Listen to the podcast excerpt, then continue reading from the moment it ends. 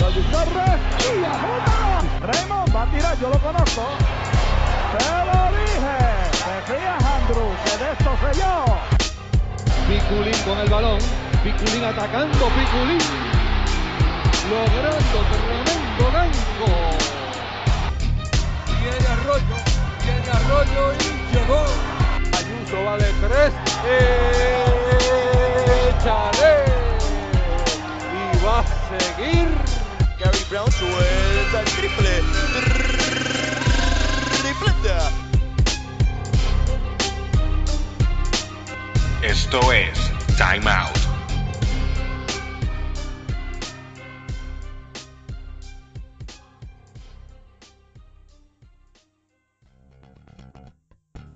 Saludos a todos, este es su servidor Edgar Xavier Vargas y damos comienzo oficialmente a la tercera temporada del podcast Time Out. Y para esta ocasión como primer invitado tuvimos a uno de lujo, el ex armador de la Selección Nacional de Puerto Rico y el múltiples veces campeón en el BSN, Andrés Rodríguez.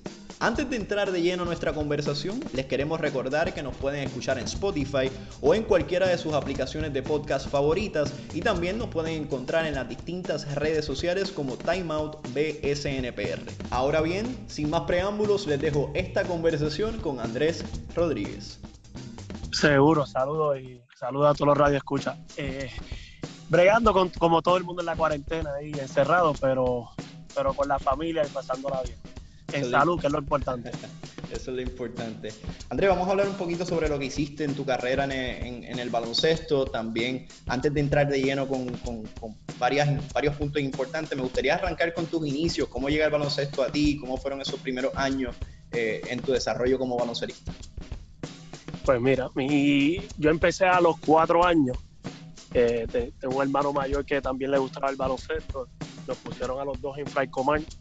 Eh, yo entro por mi hermano, yo era muy chiquito, pero desde los cuatro años eh, me enamoró el baloncesto, mi familia, mi papá jugaba baloncesto, tuvo muchos años también de árbitro de baloncesto y desde bien chiquito empezamos en el Club Fray Comar, ahí empezamos a jugar y estuve casi hasta los 11, 12 años jugando de Fray Comar hasta que llegó un momento dado que eh, que ha sido casi el coach mío de primero era Rubén Monsanto, que fue uno de los coaches que más, recuerdo en esa etapa cuando empecé a jugar baloncesto, y después Wichi, que fue el que me llevó desde los, yo te diría, 6, 7 años por ahí hasta los 17. Fue el coach mío en Frecomar y después en Piqui. Y he jugado muchos deportes, pero el baloncesto siempre se ha quedado como, como piedra angular dentro de, dentro de toda mi vida. Así que Jugaste para San Ignacio, que San Ignacio es una institución con mucha historia y mucha tradición en el deporte del voleibol. Sin embargo, no ha tenido tanto éxito en el, en el baloncesto como lo ha sido en el voleibol. ¿Cómo fueron esos años o cómo te aclimataste, cómo abriste paso en este deporte, en una institución pues, que no está reconocida en el, deporte del baloncesto? Pues no, eh, teníamos eh, eh, el coach de baloncesto, también era el coach de disciplina, era el decano de disciplina en esos momentos y en verdad que el, el, equipo de San Ignacio ha ido mejorando mucho en, varias facetas y baloncesto fue una de ellas. Eh, tuvimos muchos éxitos durante, durante ese tiempo que estuve en San Ignacio, tuvimos muchos éxitos como equipo y estuvimos en un momento dado, en mi año junior, cerca de, entrar por primera vez, que nunca ha pasado, a los cualificatorios, a los 16 del McDonald's y teníamos un buen, un muy buen equipo, pero era más de jugadores eh, de voleibol que de baloncesto, pero eran atletas y bien buenos jugando, así que nos ayudaban un montón al núcleo que teníamos ya de balonceristas. Y tuvimos una mala suerte que en un momento dado que necesitábamos el equipo completo, todos tenían juego de superior de voleibol y, nos quedamos todos nada más del equipo de los que siempre jugábamos la mayor parte del tiempo y perdimos y nunca entrábamos a los 16. Yo creo que, si no me equivoco, después de eso se entró una vez. Y creo que ha sido la única vez que el Colegio San Ignacio ha entrado en los 16 del, del torneo McDonald's, si no me equivoco. Una vez acabas prácticamente esa carrera en el baloncesto escolar en los Estados Unidos, decides quedarte en Puerto Rico, acabar tu high school en, estado, en, la isla. Entonces, eh, asumo que tuviste varias ofertas para jugar en el baloncesto universitario y viendo, haciendo un research, me percato que fuiste un walk-in para la Universidad de Louisville. Háblame sobre ese proceso, cómo llegas allá a Kentucky. Pues mira, eh, sí, eh, tenía varias ofertas de primero de, de high school para, para, empezar el año junior, que eso se estaba haciendo mucho para esa época. Hice en años 10, 11 y 12 para Estados Unidos, para poder tener una mejor exposición y tener una, un, una beca de baloncesto, ¿verdad? Para jugar en la universidad. Mi familia siempre ha sido bien de estudio y lo más importante, y uno, y me lo ha inculcado. A ese tiempo no lo entendía mucho, ¿verdad? Pero ya después de grande uno, uno se da cuenta que tiene toda razón, que los estudios van primero y después, si uno se puede abrir paso en algún deporte y sacar una, un, una beca por algún deporte, pues ya hiciste el comentario.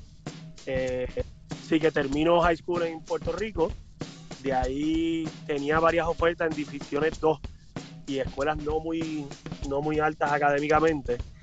Y entonces yo buscando siempre un, bueno, una, una, escuela donde uno tuviera la oportunidad de crecer no solamente en el deporte, sino también académicamente, porque si no, para eso me quedaba en Puerto Rico, donde tenemos tremendas escuelas en Mayagüez y en la UPI. Así que se dio la oportunidad de Louisville, que no era de las más altas académicamente que tenía en, en mente, pero era uno de los mejores eh, equipos y universidades en, División 1. Así que se me abrió esa oportunidad a través de Willow Colón y de mi agente David Maravilla, bueno, que fue mi agente después, que fueron los que hablaron con Denny Crom, que era el coach para ese tiempo. Me dieron la oportunidad, me vieron jugar y era el único walk-on que había en el equipo. Y hice el equipo como walk-on y al próximo año ya me iban, estaban para, para darme una, una, beca, pero ahí tomé la decisión de, irme a American University simplemente porque la educación en, American University era mucho mejor y, creía que tenía muchas más oportunidades ahí que, que quedarme en Louisville. Jugaste, eh, hablas sobre ese cambio American University, en donde cerraste de gran manera ese último año 10.2 puntos por juego, casi 8 asistencias por partido, y esa experiencia te abrió paso para eventualmente regresar a Puerto Rico, o durante esa experiencia, mejor dicho, pues ya estaba jugando a nivel profesional en la isla con los criollos de Cagua, específicamente en ese año de novato, en el 1999. ¿Qué recuerdas de ese año o cómo fue esa primera experiencia en el baloncesto profesional de acá de Puerto Rico, que es totalmente diferente a lo que es hoy en día? Para aquel entonces, claro está. Pues para aquel entonces todavía, todavía se consideraba el baloncesto superior eh, que no era profesional, por lo menos a los ojos de la NCAA. Y tuve la oportunidad de jugar con grandes jugadores de, de Edgar León, Luis Allende, Ferdinand, Tony Carrasquillo en ese primer año y pues fue un abril de ojos definitivamente era otro tipo de baloncesto. Ahí ya no se jugaba pensando en, en, en solamente unos números y demás, se jugaba ya como profesional, tenías que dar un, un, una talla, si no, no llevabas el sustento a tu casa. Así que eso pues, fue una gran diferencia entre lo que es la universidad y lo que se juega cuando uno está, pues depende de, de ese dinero para, para poder llevarlo a su casa y se, se, notaba mucho la diferencia. Pero me ayudó un montón, en cual, que es una pena que ahora no, pues, los muchachos no tengan esa oportunidad, me ayudó un montón a crecer como en el deporte, porque noté la diferencia entre jugar por, por una beca y porque te gusta y jugar porque eres profesional. Y me ayudó no solamente mentalmente creciendo, sino también para ponerme en un, físico, un mejor físico y empezar a entrenar para lo que uno estaba mirando hacer, que era jugar baloncesto. Así que yo creo que todos los que jugamos en esa época crecimos mucho más rápido dentro del deporte porque teníamos la oportunidad de jugar con profesionales a, una edad 16, 17, 18 años. Ahora los muchachos que están entrando a superior les toma dos o tres años después de graduarse para ver la diferencia entre lo que es un profesional y, y, una, y, y jugar con muchachos en una universidad. Dice la leyenda que estaba entre Santurce o Cagua. ¿Cuán cierto es eso? sí, no, no, este, Santurce tenía las dos ofertas. Santurce pues, me quedé al lado de mi casa, yo vivo aquí en San Juan, era, era la, mejor opción y para ese tiempo estaban dando pelas por 30 y 40. Eh, así que iba a tener bastante tiempo de juego, pero mi papá jugó superior en Cagua y, siempre lo tenía, eso siempre estaba ahí, que fue el, primer equipo de Cagua. Mi papá el único año que jugó superior fue allí Y eso empujó un poquito más y con Felo, que el hijo de Felo, Alexander Rivera, es bien amigo mío, jugábamos siempre en contra, él jugaba de Notre Dame y siempre jugábamos en contra en, high school. Y Felo me vino a hablar y, decidí tomar la, decisión de, ir a Cagua. Y creo que fue una decisión acertada. Los primeros años fue un poquito dificilito, pero, pero sí, creo que los primeros años de Cagua pusieron las bases para lo que fue el 2006, el campeonato. Así que creo que fue una buena decisión de crecer con ese, con ese equipo y no, no irme a Santurce donde en verdad ya tenían un equipo campeón y eso no, eh, era solamente estar allí y ser parte de. Ese año donde tú debutas, había muchos veteranos, luego eh, Felo decide hacer unos cambios, trae muchos juveniles, entre ellos David Huerta, Ricky Sánchez, Peter John Ramos. Tú prácticamente en tu primera temporada pasaste de ser un, novato, por así decirlo, a ser uno de los jugadores con más eh, veteranía, con apenas solamente 19, 18 años en el equipo. ¿Cuán raro fue eso? Eh, más o menos, fue, fue Felo, pues, Felo hay que dársela, Felo tiene una, una, una forma de, de operar y no le gusta esperar mucho. Así que vio, vio que el equipo que tenía eh, estaba un poquito mayor y hizo un montón de cambios rápidos, cogió a Ricky Sánchez, eh, encontró a Peter en Nueva York, trajo a Ricky Meléndez, trajo y de repente en menos de uno o dos años teníamos un equipo el, el más novato de la liga, yo te diría, el, el, los más juveniles. Y de los que estábamos entrando nos volvimos a hacer un poquito entonces, los veteranos del equipo sin tener mucho, muchos años en la liga. Pero, y yo creo que eso- esos años, aunque fueron un poquito difíciles, y, pero esos años dieron, sentaron las bases para el campeonato del 2006, que, que todo el mundo cree que fue que llegaron los dos, los dos australianos, como le dice todo el mundo, y ganamos el campeonato, pero fueron dos o tres años donde Ricky lideró la liga en, en punto, estaba allá arriba, acabando de graduarse de, de, de universidad, ya estaba promediando. Alvarado en su pick también. Omar, Omar Alvarado eh, estaba en sus mejores momentos y todo eso pues se unió a, a ese campeonato que, que tuvimos en el 2006 de Cagua que cuando vienes a ver el- los los, los, ma- los mayores ahí era Omi de Jesús y Fernando Ortiz y Fernando Casablanca o sea eso eran los, los como dice ahí, los senior citizens que siempre nos pasábamos relajando del equipo, eran ellos, ellos tres, porque todos los demás er- éramos juveniles. Cuando, que- cuando culminas tu carrera en la NCAA, eh, estaba viendo, el- estaba est- tratando de estudiar tu carrera y una vez acabas, rápidamente entras a la Euroleague con, con un club de, de Eslovenia, la Unión Olimpia. Eh, correcto, eh, correcto, sí. de, ese de año, pasar de la, de la NCAA a jugar en la Euroleague, que la Euroleague pues, es la máxima competición en, en- en Europa, segunda mejor liga de baloncesto a nivel mundial. ¿Cómo fue esa transición de estar en, de pasar en prácticamente dos años o menos, de pasar de, de San Juan, pasaste a, a la universidad en Estados Unidos y ahora estás en Europa, que es una, una diferencia en horario totalmente diferente, un currency en, en- económico diferente? Era, me imagino que tuvo que haber sido bien cuesta arriba o bien retante, por así decirlo. sí, lo fue, lo fue, lo fue. Eh, pues eso se dio porque yo tenía una oportunidad de, entrar a Utah. Justamente yo terminé, si no me equivoco, primero en asistencia en la NCAA y pues mi juego era más un juego como europeo que un juego de NBA. Y entonces me dieron oportunidad en dos o tres equipos de la NBA. En verdad que no, no le vi, no le di mucho casco, excepto al de Utah, hasta que llegó esta oferta de la Unión Olimpia. Mi agente para ese tiempo era David, David Maravilla. Eh, y me dijo, mira Andrés, tenemos Utah, ellos les encanta tu juego, tienes todo, pero no es un contrato seguro Claro. y son bien pocas personas que llegan de universidad a un contrato en la Euroliga.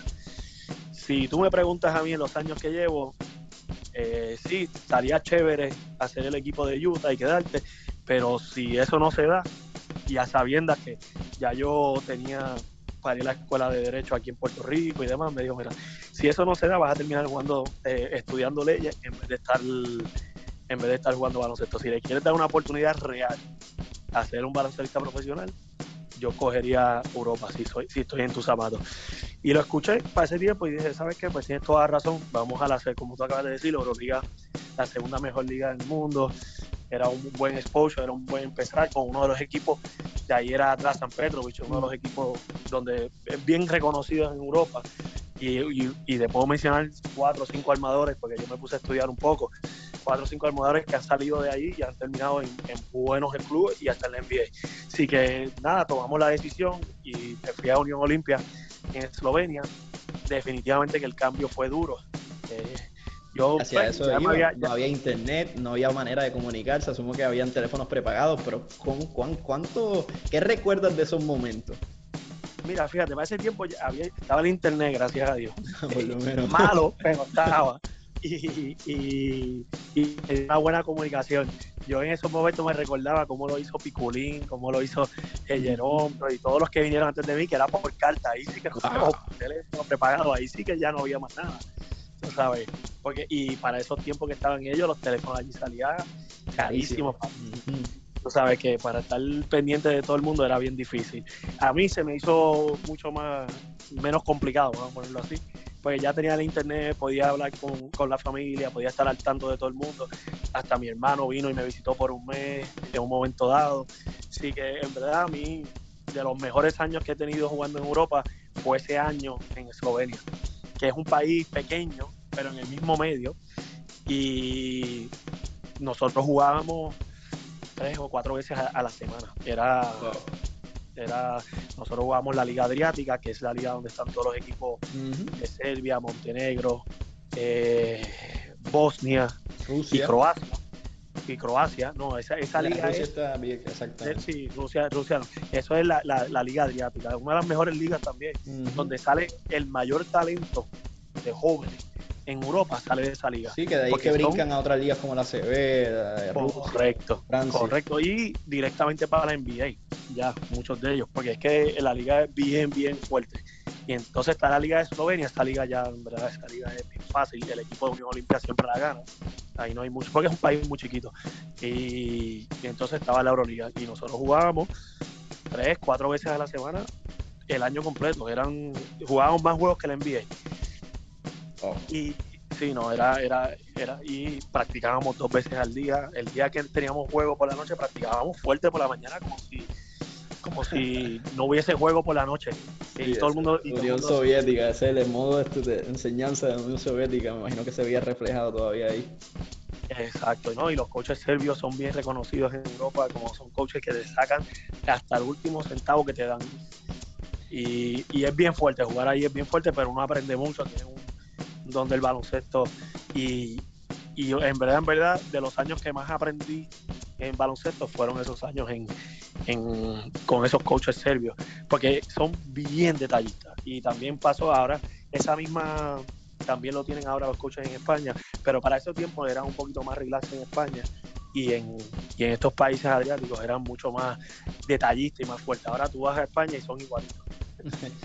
Y esa cambió. exposición, esa exposición donde fuiste armador titular, promediaste 6 puntos por juego, casi 4 asistencias, fuiste titular en los 14 juegos- compromisos de Euroliga, te sirvió para eventualmente darte cafés en otras ligas de Europa, como las fueron la Liga de Rusia, eh, la Liga de Polonia, eh, pero siempre te mantuviste tanto en Euroleague como en Europop. Eh, ¿Qué recuerdas de estos años o cuán diferentes fueron estos años a esa primera experiencia en Eslovenia? Pues eh, en, todos los de- en, en todos los demás clubes, eh, se- a mí, el, eh, vamos a ponerlo así, la experiencia en baloncesto yo creo que fue básicamente la misma. La única año- el único año que jugué Euroliga fue el de Eslovenia. Todos los demás fueron Eurocopa.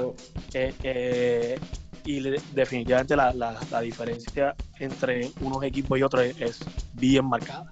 Eh, la Eurocopa, una vez llegas ya a las finales, que nosotros llegamos a los cuartos y en Turín, estuvimos en. Ya, ya esos equipos pues también son, como pueden estar en la Euroliga, como pueden Sí, estar en la Eurocopa. que los que clasifican, los ganen, pues clasifican de manera directa a la Euroleague. Correcto, y ya ahí está jugando contra los Barcelonas de la vida, que, que no entraron, los- o sea, equipos bien grandes. Eh, la diferencia yo te diría que entre ligas se, se- da a notar mucho cuando ya entras en la liga española. Ahí tú ves una diferencia bien marcada entre esa liga y las demás que he jugado. Por la forma que, se hace todo, el diario vivir, la forma que, la estructura que tienen, el poder que tienen los jugadores españoles con su eh, en- dentro de los contratos que se tienen que hacer y cómo se, o sea, en La verdad que asociación de jugadores es bien sólida ya. la asociación de jugadores no deja que, o sea, ahí en verdad tienen un, una estructura y unas bases bien buenas que, que si se logra hacer en diferentes ligas, pues, pues va a haber una diferencia también. Y por eso mismo que España es una de las mejores ligas, pues es que lo- los jugadores tienen un poder bastante grande en su asociación. En el 2009 tuviste tu primera experiencia en España, donde hiciste la pretemporada con el Caja Laboral, si mal no, si, si no me equivoco, correcto. Eh, creo que sí, creo que sí, diablo. No me recuerdo bien, pero creo que sí, que el primer equipo donde yo fui a jugar fue en el Caja Laboral. No, no, no se hizo el equipo, regresas a Puerto Rico, sin embargo, eh, dos años después llegas al Monbrus Obradoiro y en donde pues, prácticamente dejaste un legado dentro de ese equipo. El segundo año jugando para, para ese club, fuiste líder en asistencia en la ACB, llegando casi a las seis asistencias por juego. Eh, yo recuerdo viendo los juegos desde Puerto Rico acá, recuerdo que tenían a, a- a- el canadiense, Davon Kendall creo que se llamaba. Eh, Livon Kendall, sí, Livon Kendall, y Kendall. había un buen, un buen grupo que, que había repetido desde la segunda división hasta la primera. ¿Qué recuerdas de esos años o cuánto o cómo fue esa, esa experiencia en España y siendo rol protagónico en esta en este club? Pues, es, es- mira, eh, el Obradoiro es un equipo donde estaba siempre en la CB por muchos años y tuvieron un problema y bajaron y el equipo desapareció. Pero su fanaticada, su estructura, su gente, son, allí es baloncesto. De los pocos sitios en, en Europa donde el baloncesto va primero que el soccer, yo te Wow. diría que es en, en Santiago de Compostela. Y allí ir, ir, a, ir a- al estadio de baloncesto, eso es ir a misa. Wow. Y entonces nosotros nos vendieron esa idea y por eso es que fuimos muchos jugadores a jugar División 2, donde en verdad no, no lo hubiésemos ni pensado, lo más seguro ninguno de nosotros.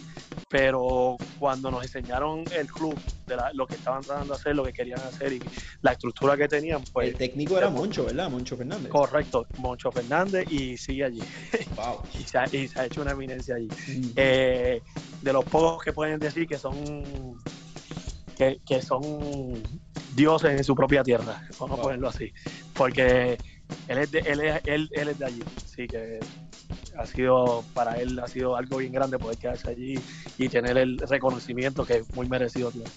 Pero nosotros el equipo que, formamos, que formaron, que era un equipo Livon Kendall, estaba déjame ver si yo me recuerdo los nombres, pero te voy a decir una cosa. Dos habían jugado en NBA. Estaba Rafa Lu, que era el armador suplente. Estaba es que El brasileño, No, Rafael, eh, Rafael Lu. no, no, no, no, ahí no, no, eh, no. Él era, para ese tiempo era el, el. Ah, Rafa Lu fue después. Rafa, Rafa sí. fue después. Para nosotros, cuando nosotros empezamos, eh, él jugó la NBA y vino aquí a, ju- a jugar en Puerto Rico. Wow, se me olvidó el nombre de él. Él es de Belice. Tiene el pasaporte de Belice. Es americano, pero tiene el pasaporte de Belice. Y jugó como tres o cuatro el- el- años en la NBA y en muchos equipos bien grandes. Y él era el, el- eh, ese fue la, después de, haber ganado. El primer, eh, cuando nosotros estuvimos en la División 2, éramos Livon, era Hopkins, que se había ganado el MVP de, de la ACB, pero ya era mayor y prefiri- prefirió jugar sus últimos años con el Obradoiro por, por lo que tenía para sentar las bases para llegar otra vez a la ACB y volver a retirarse en la ACB, que es lo que le estaba buscando. Estaba Alberto Y Corbacho también, que Que estaba Corbacho, que estaba empezando. Corbacho ese primer año ni jugaba. wow. Eh. y Robbie Homer también creo que estaba. Eh, Robbie fue después. Eh, yo digo, el primer año que nosotros ganamos el campeonato y subimos a la CB, era Livon, era Salamerdin creo que también estaba en ese equipo. Stefan Lamme creo que jugó un año. Estefan Lasme jugó. Ese fue el, el primer año de nosotros en la CB. Eviere no, no era el que tú mencionabas, o Mil Palacio. Eh, mi- eh, Mil Palacio, Mil Palacio. Ahí está. Mil Palacio también jugó allí. No, no, en verdad, pero esos todos jugaron después de haber estado a la CB. Antes de eso, jugó Livon, estaba yo en la 1, estaba. Estoy tratando de recordarme cuál era. Ah, Alberto venía del banco y el otro. Kai- no, Kai English no era. Eh, English era. Diablo, no me recuerdo bien. Eh, teníamos un buen equipo y todos eran. Ninguno había jugado División 2 en su vida. y ganamos, ganamos el campeonato y entonces ahí entramos en la CB y, y todavía el equipo se ha quedado en la CB. Y se ha quedado porque es que sentaron unas bases y tenían una fanaticada que los apoyaba desde el primer día todavía. Tú vas allí y el Meodiño, que, es la canción que siempre cantan antes de empezar el juego, se conoce en, todo, en toda España. Porque, y es de Santiago de Compostela. Wow.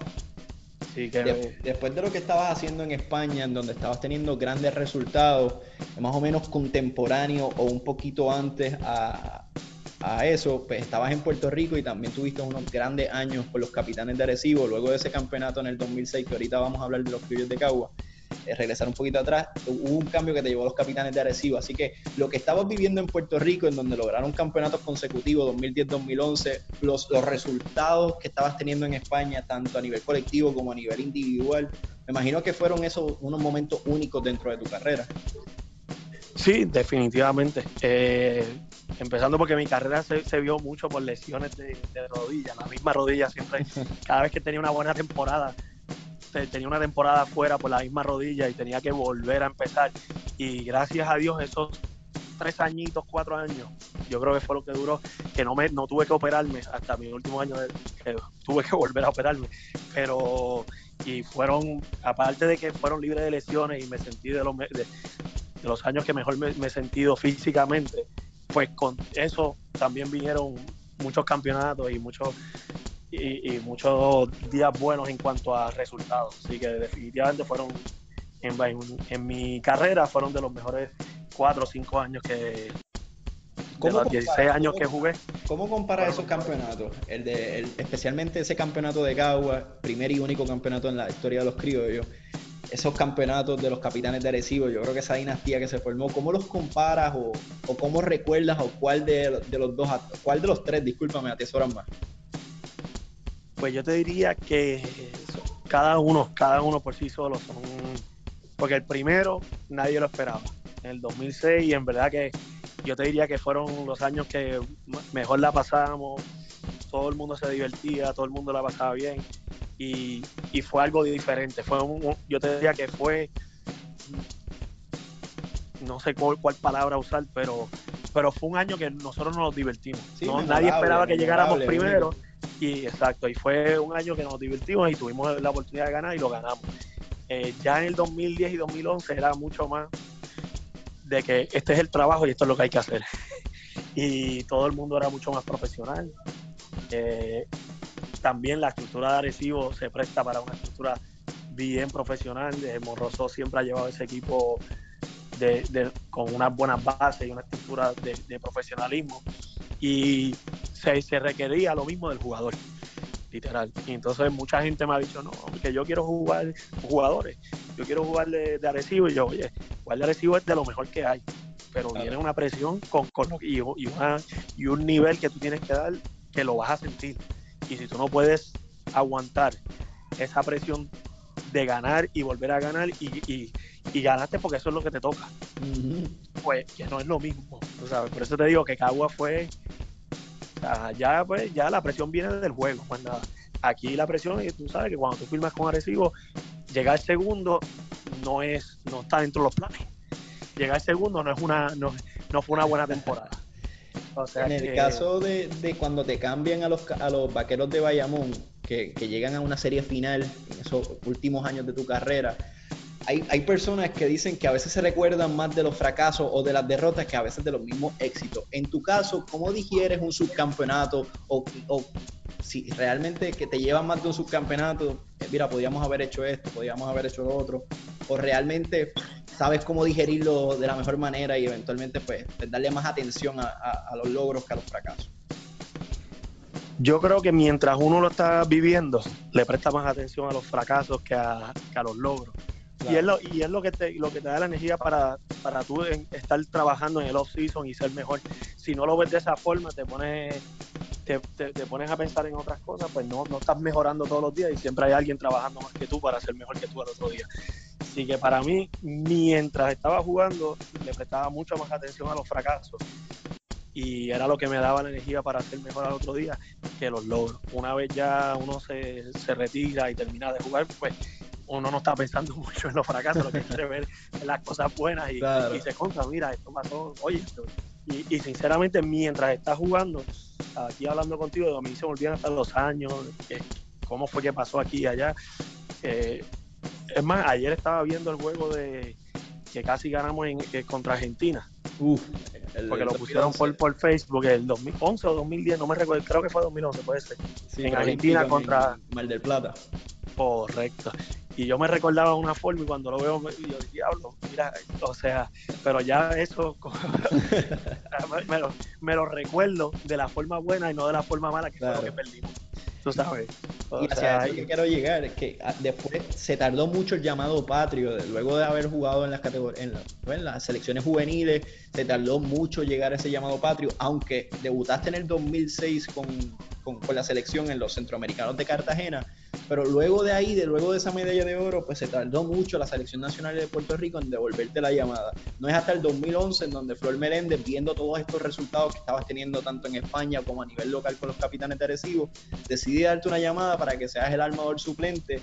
Y yo creo que ese equipo, eh, a veces la gente subestima lo que logró ese equipo. Ese equipo, si tú le evalúas en papel y el haberse quedado prácticamente a un disparo de adelantar a la, a la Olimpiadas de Londres en el 2012 contra la generación dorada de Argentina, jugando ellos como local, yo creo que, que se hizo un gran trabajo. Sí, definitivamente, y eternamente agradecido que Flor me dio esa llamada y me dio esa encomienda eh, para ser el, el tercer point guard de- del equipo de Puerto Rico. Eh, oye, yo nunca lo miré como que se tardó mucho. Sinceramente, nosotros tenemos muy buenos point guards en Puerto Rico. Yo creo que la fábrica es extensa, así que cualquiera que tú te lleves, eh, nunca, nunca estás mal. Así que a mí, oye, como todo baloncelista, no quería estar ahí, y, y cuando estaba estaba apoyando al equipo para que, para que lo hiciera bien pero definitivamente que ser uno de los guards, eh, que te llaman para la selección de Puerto Rico eh, es un honor y sabes que estás compitiendo en, en- en las mejores fábricas de, de, almohadores que hay yo te diría hasta en el mundo. Pues aquí todos los guards que nosotros hemos tenido Filiberto Cristian. Y, no quiero mencionar nombres porque hay un montón. Y tú sigues tú sigues poniendo y están todos todos jugaron en Europa todos jugaron en equipos de División 1 todos o sea tú sigues sacando. Así que definitivamente eso es a discreción del coach quién se quería llevar y cómo lo quería manejar. Y cualquiera que estaba ahí nadie podía decir nada no se deberían haberlo llevado esto no porque todos podían hacer el trabajo y todos lo hicieron muy bien Y ahorita hablábamos de que se quedaron prácticamente a un canasto de adelantar a las Olimpiadas de Londres. Tuvieron otra oportunidad, prácticamente a dos pérdidas de balón en los minutos finales de, de adelantar a esas mismas Olimpiadas en el Preolímpico de Caracas, eh, en Venezuela. Y también en el luego, en tu última eh, estampa con, con- la selección nacional del 2013, pues también lograron la clasificación al Mundial en ese en Caracas. ¿Qué te llevas de la selección nacional o qué, qué es lo más que recuerdas y qué, lo, y qué son esas historias que eventualmente te vas a sentar y le vas a poder contar a tu hijo, a tus nietos sobre la selección? Oye, eh, es una lástima, en verdad, porque nosotros trabajamos, yo te diría que, que como nadie se lo puede creer, se lo- estaba trabajando el equipo todo el tiempo para tratar de, llegar a ese pase. Y eso es algo que ya todo el mundo que, que, que se pone la camiseta de Puerto Rico, esa, esa es la mentalidad y eso es lo que espera la fanática en Puerto Rico, que uno llegue a unas Olimpiadas. Eh, pero las historias todas son buenas, eh, mucho esfuerzo, mucho trabajo, mucho sacrificio de parte de todos, tanto de los coaches, de, la, de los jugadores y de las familias. A uno poder estar ahí, pues, porque nosotros nos íbamos un mes, mes y medio en verano, que era, que era cuando por fin tú tenías tu tiempo libre para estar con tu familia, tenías que ir allá, encuartelarte, estar allí y estar trabajando para que para un solo eh, meta, que era cualificar. Y como tú bien dices, nos quedamos a un canastito en, en Mar de Plata, nos quedamos a otro canastito también, el de Caracas. Yo te diría que me duele un poquito más, porque ese, ese, ese juego lo estábamos ganando, yo te diría que como por 8 o 10 Wow. puntos, con Peter haciendo lo que le daba la gana debajo del palo. Y, y mucha gente critica a Peter, pero Peter, los años que jugó en la selección cuando lo ponían a jugar, él daba Estaba y, incómodo. y, sí. y estaba incómodo. Peter Claro. para mí una Lituania no. Lituania no podía, con Tocas, con los, germe- con los gemelos, no podían detener a Peter en ese juego. No pudieron, Peter jugó, yo creo que fueron 18 minutos y 20 puntos y, 10 y 11 rebotes, si no me recuerdo, mal no recuerdo, en 18 minutos. Y metieron a uno, uno de, los, de los muchachos que terminó jugando el NBA, lo metieron a darle palo a Peter por todos lados para sacarlo del juego. Y en una, el, el- eh, no me recuerdo el nombre de él ahora, se tiró contra Peter y se tiró al piso y le quitaron la, la quinta solamente porque Peter es tan grande que le quitaron la quinta sin, sin darse cuenta que, que, que él ni lo tocó. Peter ni se dio cuenta que el tipo le brincó encima. Y le quitaron la, le quitaron la quinta y ahí se nos hizo bien difícil mantener, mantener la ventaja que teníamos porque en verdad Peter estaba siendo bien dominante y yo lo veía como que, oye, no solamente podemos hacer el pase, sino por fin Peter se está, está cogiendo lo que, lo que, lo que se merece. Y Y desgraciadamente, pues, eficiente. A veces la gente, lo que mencionaba, a veces la gente critica a Peter, pero la realidad del caso es que Peter era súper eficiente en su rol, en llevarle el balón. A veces Puerto Rico jugaba de adentro hacia afuera para esos tiempos y Peter fue muy Correcto. bueno. Sí, lo que pasa es que Peter, Peter tiene la, mala suerte. Sí, ¿no? Y que Peter tiene la mala suerte que Peter todo el mundo quería que defendiera y que cogiera rebote, pero eso no lo hacía Peter. Exactamente. Peter. Peter metía pelota como nadie. Pues tú, olvídate, sacarle provecho a lo que tiene. Pero pues desgraciadamente no, no, no se vio así. Solamente cuando con Flor, Flor sí lo puso y, y le sacaron todo lo que pudimos en eso, en, en esa, esos dos añitos que jugó con bajo Flor. Pero pues tuvimos eh, esa, esa ahí que para mí era el momento de, de definición del equipo y poder dar un, un golpe. Desgraciadamente le pitaron la quinta faltando como 8 o 6 minutos y terminamos tirando un tiro. Creo que fue Galindo de la esquina, si no me Galindo, equivoco. sí, un pase de barea. Correcto. Te- te- Terminamos tirando ese tiro para ganarlo, pero oye, el juego lo estábamos dominando. Y ese, ese no lo he visto todavía, pero ese, ese sí tengo un mal sabor. Andrés, lamentablemente pues las rodillas ¿no? llevaron a que, a que te retiraras. Eh, ¿cuán- a veces el retiro es algo que, es un tema tabú en los atletas y, prácticamente pues una transición porque te retiras de ser jugador o a veces porque uno es viejo, por así decirlo, entre comillas, pero para la vida uno es sumamente joven a sus 35, 34 años. Eh, ¿Cómo fue esa transición para ti una vez cierras ese capítulo de atleta, de jugador profesional de baloncesto? Ahora pues a- a- a en- adentrarte en lo que es prácticamente, entre comillas, la, la vida real, por así decirlo. Pues mira, eh, no es fácil, pero pues cuando se acaba tú dices, bueno, ¿y entonces qué hacemos ahora? Pero a mí, como el baloncesto siempre lo vi como una forma de llegar a algo más, eh, pues no me dolió tanto, sinceramente. Y yo voy a los juegos de baloncesto cuando veo y ayudo en lo que puedo ayudar, pero mm, tan pronto terminé el baloncesto me moví a hacer otras cosas. y Tengo unas compañías que, que estoy, que, que estoy haciendo, tengo otro tipo de cosas y me he centrado mi esfuerzo y, mi, y mis ganas de mejorar todos los días y tratar de hacer algo en otras cosas. Pero sinceramente a mí no me, no me, no, no me dolió tanto como yo esperaba. A mi esposa le, le- le afectó más y le afecta más el, cada vez que me ve y me dice, yo no sé cómo tú te quitaste las tenis y no volviste a pensar en ponértelas una vez más, ni en hacer nada la- más. Y esa era la pregunta que te iba a hacer. ¿Cómo llega a ti ese momento que tú dices, verá, no voy más, hasta aquí llego? Yo, yo le di dos años, yo te diría que yo le di dos, dos años que estuvieron bien de más. Eh, y, le- y lo traté por el mero hecho de que estaba tratando unas cosas en la rodilla. A ese tiempo vino lo de lo de Kobe Bryant, que se hizo el, el PRP en Alemania. Y, Recuerdo. y el, PR y el PRP estaba de moda, eh, girado, eh, en mi fisiatra de toda la vida. Y estábamos haciendo cosas para, para ver si mejoraba. Y pues le seguí dando un break, pero llegó un momento dado y, y él me dijo, mira Andrés, vete a Alemania, hazte, hazte eso, que lo que se hizo COVID, que es uno más fuerte que el que yo te puedo dar acá, porque acá se puede manipular la sangre más de 48 horas, en Alemania sí se puede, así que háztelo, a ver si te funciona.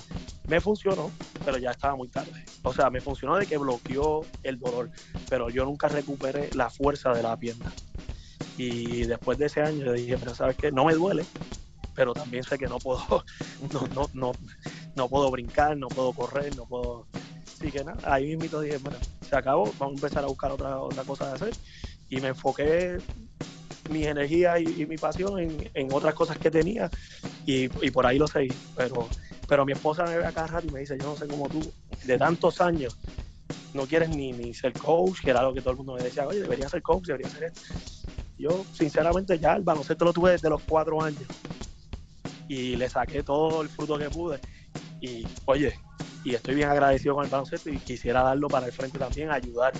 Pero pienso que en estos momentos tengo otros otros datos que quiero explorar y quiero hacer y pues me moví en eso. Pero mientras pueda ayudar en lo que puedo, con el poquito tiempo que tengo de, estar inventándome cosas, pues trato, trato de, de, ayudar y estar y pues dar eso, eso para el frente.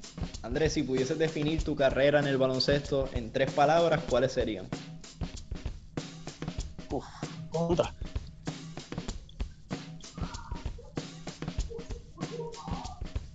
Agradecimiento, familia y sacrificio.